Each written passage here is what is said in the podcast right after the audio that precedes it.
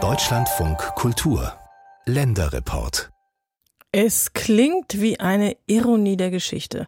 In den 1930er Jahren, da kauft der NSDAP-Gauleiter von Franken, Julius Streicher, einen Bauernhof im Landkreis Fürth. Und das Gut, das kann er sich natürlich nur leisten, weil er viel, viel Geld verdient mit seiner antisemitischen Hetzschrift Der Stürmer. Nach der Kapitulation der deutschen Wehrmacht dann und dem Ende des Zweiten Weltkriegs, da richtet genau dort die US-Militärregierung ein Lager für jüdische Überlebende des Holocaust. Die Shoah-Überlebenden, die sollen dort Ackerbau und Viehzucht lernen, um später dann am Aufbau des Staates Israel mitwirken zu können. Meine Kollegen Jim Tobias und Thies Maaßen über einen jüdischen Neuanfang auf einem ehemaligen Nazi-Bauernhof in Mittelfranken. Rund 20 Kilometer westlich des Großraums Nürnberg-Fürth, inmitten von Äckern, Wiesen und Wäldern, liegt der Pleikershof, ein sogenannter Dreiflügelhof in Fachwerkbauweise. Er hat eine lange Geschichte, erzählt Susanne Wagner-Ahrens. Sie leitet das Heimatmuseum des Marktes Kadolsburg, zu dem der Pleikershof gehört. Der Pleikershof ist ja sehr alt, schon seit dem 14. Jahrhundert urkundlich belegt, aber immer so ein bisschen isoliert gewesen. Und dadurch, dass Julius Streicher diesen Hof gekauft hat, hat das plötzlich Weltbedeutung bekommen, dieses Gut. Und ja nicht auf die schönste Weise, sondern plötzlich ist das das Zuhause des Herausgebers des Hetzblatts Stürmer. Als Julius Streicher im Dezember 1936 das Anwesen kauft, ist er auf dem Höhepunkt seiner Macht. Der langjährige Gefolgsmann Adolf Hitlers ist aufgestiegen zum NSDAP-Gauleiter von Mittelfranken. Dabei hat er sich vor allem als antisemitischer Hetzer hervorgetan, insbesondere mit seiner 1923 gegründeten Wochenzeitschrift Der Stürmer, in der auf die primitivste Art und Weise gegen Jüdinnen und Juden gehetzt wird.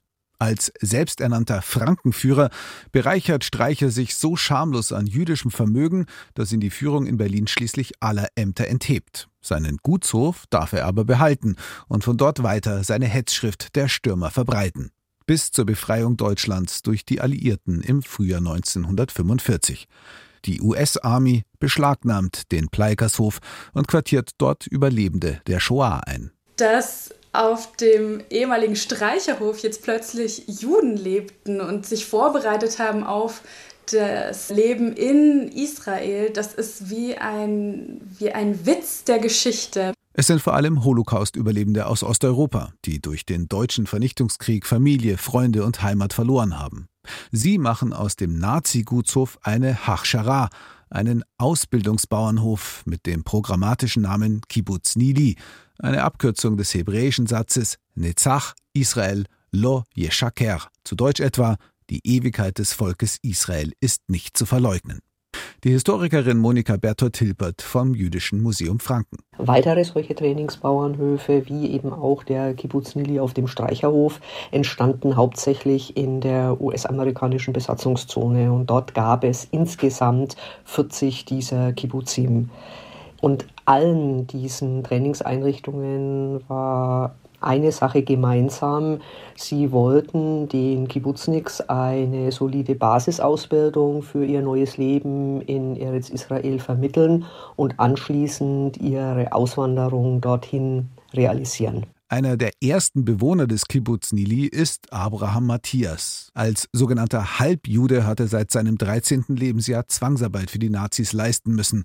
Mit gerade mal 16 ist er der Jüngste im Kibbutz Nili und der einzige Deutsche. Für mich war das überhaupt was Besonderes, in der Stadt der Reichsparteitage zu kommen. Und dann noch zu noch auf der Farm von Julius Streicher. Die anderen, die vielleicht aus Polen kamen und die Länder, die kannten noch nicht so Julius Streicher.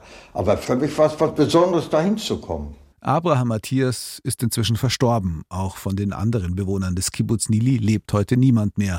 Doch Nürnberger Journalisten und Historiker spürten in den 1990er Jahren noch einige der einstigen Kibbutzniks auf und interviewten sie in den USA und in Israel, etwa Chaim Shapiro. Er wird im Januar 1945 von der Roten Armee aus dem Vernichtungslager Auschwitz-Birkenau befreit. Die Nazis haben seine Familie und die jüdische Gemeinde seiner polnischen Heimatstadt Łódź so gut wie ausgelöscht. Also beschließt Chaim Shapiro, wie 100.000 andere osteuropäische Juden auch, nach Palästina zu gehen. Wir haben nur ein Ziel gehabt und zu dem Ziel weitergegangen. Und das war das Verlassen Deutschland und nach Palästina kommen. Allerdings hat Großbritannien seit Ende des Ersten Weltkriegs Mandatsmacht für Palästina die Einwanderung stark eingeschränkt. Vielen Überlebenden der Shoah bleibt deshalb nichts anderes übrig, als in der US-amerikanischen Besatzungszone auszuharren und sich auf das Leben im gelobten Land vorzubereiten. Das kann man durchaus sagen, dass der Kibbutz Nili schon ein Stück Israel im Land der Täter war. Die Umgangssprache war hebräisch, alle Hinweisschilder beispielsweise zu den Ställen, zur Küche oder zum Speisesaal, waren auf Hebräisch und über dem Eingangstor hing ein großes Schild, auf dem in hebräischen Lettern Bruchim Habayim zu lesen war, auf Deutsch herzlich willkommen. Die neue Beschilderung auf dem ehemaligen Nazihof wird unter anderem von Jakob Hennenberg gestaltet. Er stammt aus Oswiecim, der polnischen Kleinstadt, neben der die Deutschen das Vernichtungslager Auschwitz errichteten. Hennenberg hat vier Jahre in verschiedenen Konzentrations- und Vernichtungslagern überlebt. Als er auf dem Pleikershof eintrifft, ist er 22. Ich habe diese Aufschriften und die Schilder gemacht, hauptsächlich wie das Zimmer, wo wir haben gegessen. Also das war der Hedderau Hell, das war der große Raum und da haben wir gegessen und auch äh, getroffen, wenn wir haben eine Meeting gehabt. Also das ist alles ist da vorgekommen in dem großen Zimmer da. Zu den Kibbutzniks gehören auch junge Frauen wie Esther Barkay. Sie stammt aus Warschau, war beteiligt am Aufstand im Ghetto, hat das Vernichtungslager Majdanek überlebt. Wie die anderen Bewohner des Kibbutz Nili ist sie überzeugt, eine Zukunft haben Juden nur mit einem eigenen Staat. Nach dem, was wir mitgemacht haben, gehe ich nur in ein eigenes Vaterland. Wir müssen ein Vaterland haben, so wie alle anderen Völker. Wir haben schon das versucht, ja. Ich habe das Leben in Polen mitgemacht, andere haben das in Deutschland mitgemacht, in Österreich mitgemacht und das war schlimm. Also jedes Volk soll seinen Platz haben und seine, ja, sein Vaterland. Und mir war das ganz klar, dass ich gehe nach Israel. Der Pleikershof ist das ideale Ausbildungscamp für die angehenden Bauern, die schon bald bisher unfruchtbare Landstriche in Palästina urbar machen sollen. Hinter ihnen liegen Verfolgung, Demütigung und Massenmord. Doch sie versuchen nach vorne zu schauen. Und nichts symbolisiert den Sieg über den Vernichtungswahn der Nazis besser als neues jüdisches Leben. So werden auf dem einstigen Gutshof des antisemitischen Hetzers Julius Streicher Ehen geschlossen und Kinder geboren, etwa Miriam, die Tochter von Levkadia und Chaim Shapiro. Ausgerechnet Streichers Hofhunde hüten nun jüdische Kleinkinder, erzählt Chaim Shapiro. Nero war ein Bernardiner und Rasso war ein schwarzer Neufundländer. Und dann, wenn wir mit das Kind gekommen sind, da haben wir die Kleine in einen Obstgarten geführt, in Wagen, und dort übergelassen mit Nero. Der hat gelegen beim Kinderwagen und niemand konnte nicht zukommen, nur ich und meine Frau.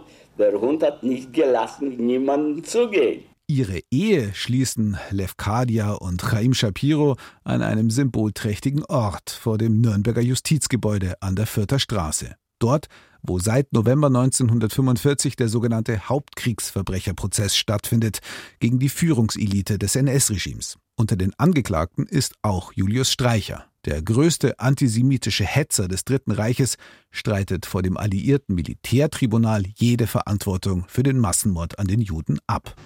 Massentötungen sind ausschließlich und ohne Beeinflussung auf Befehl des Staatsführers Adolf Hitler erfolgt. Doch alle Ausflüchte helfen nichts. Am 1. Oktober 1946 wird Julius Streicher ebenso wie elf Mitangeklagte zum Tode durch den Strang verurteilt und zwei Wochen später hingerichtet. Zu diesem Zeitpunkt ist Abraham Matthias zusammen mit 60 weiteren Bewohnern des Kibbutz Nili schon auf dem Weg ins gelobte Land. Illegal über die Alpen und dann auf einem völlig überfüllten Flüchtlingsschiff über das Mittelmeer Richtung Palästina. Musste immer unter Deck bleiben. Nur abends wieder raus, frische Luft. Aber sonst war es sehr stickig. Man hat da, vielleicht war es ein Schiff für 100 Leute, man hat da 500, 600 Leute untergebracht. Und dann lacht man so wie in der Britze, da waren so sechs Leute. Das war bald wie ein Konzentrationslager auch so. Aber das wusste man, das geht ja bald zu Ende. Doch kurz vor dem Ziel wird das Schiff von den Briten abgefangen. Die Überlebenden der Shoah, die Jahre in deutschen Lagern verbracht haben, werden nach Zypern gebracht und dort wieder interniert.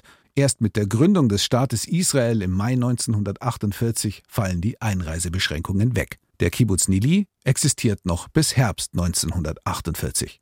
Heute erinnert am Pleikershof praktisch nichts mehr an die früheren Bewohner, sagt Monika Berthold-Hilpert vom Jüdischen Museum Franken. Die Gebäude existieren noch, die stehen noch immer, werden bewohnt und der Hof wird auch bewirtschaftet.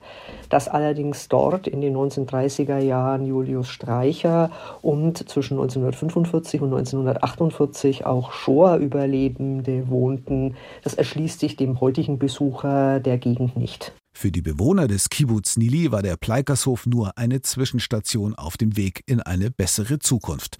Eine Zwischenstation, die sie jedoch zeitlebens nicht vergessen haben. Für mich die größte Satisfaktion war es, dass wir wohnen auf dem Gut von Julius Streicher. Der Streicher, der uns vernichten wollte. Sagt der inzwischen verstorbene Kibbutznik Chaim Shapiro, der sich mit anderen Shoah-Überlebenden auf dem Landgut des antisemitischen Hetzers Julius Streicher auf seine Auswanderung nach Israel vorbereitet hat.